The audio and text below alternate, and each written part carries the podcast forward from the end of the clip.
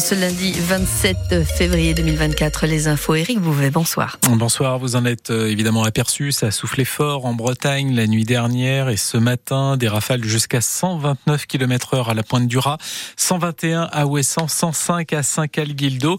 Au dernier pointage, 20 000 foyers sont toujours privés euh, d'électricité dans la région, dont la moitié, 10 000 en Ille-et-Vilaine, 5 000 dans le Morbihan et 2500 dans les Côtes d'Armor et dans le Finistère.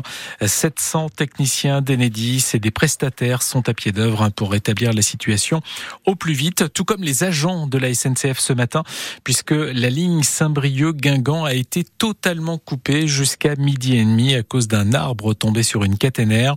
La circulation est revenue à la normale dans l'après-midi, mais six TER ont été supprimés et six TGV ont subi d'importants retards entre Quimper et Brest.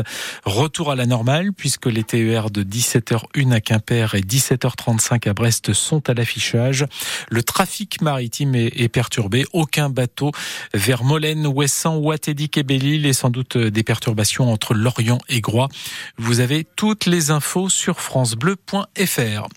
Des coups de feu hier après-midi à Rennes, dans le quartier Morpac-Gailleul, où un homme a été pris à partie par un groupe de quatre individus. Il a réussi à prendre la fuite et a alors utilisé une arme de poing et tiré en direction du groupe des agresseurs, dont l'un d'eux a été blessé. Des traces de sang ont été découvertes sur place. En tout cas, le groupe des quatre hommes est monté à bord d'un véhicule et l'auteur du coup de feu a quitté les lieux. Une enquête a été ouverte. Autre enquête, mais en Italie, où Lactalis s'est retrouvé dans le viseur du ministère italien de l'Agriculture qui vient de lui infliger une amende de 74 000 euros pour pratique déloyale. Il reproche au géant laitier français d'avoir abaissé de manière unilatérale le prix du lait payé aux producteurs.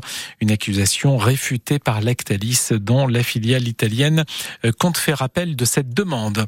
Le tribunal de commerce de Paris a validé aujourd'hui le plan de sauvegarde de l'enseigne Casino qui accumule plusieurs milliards d'euros de dettes.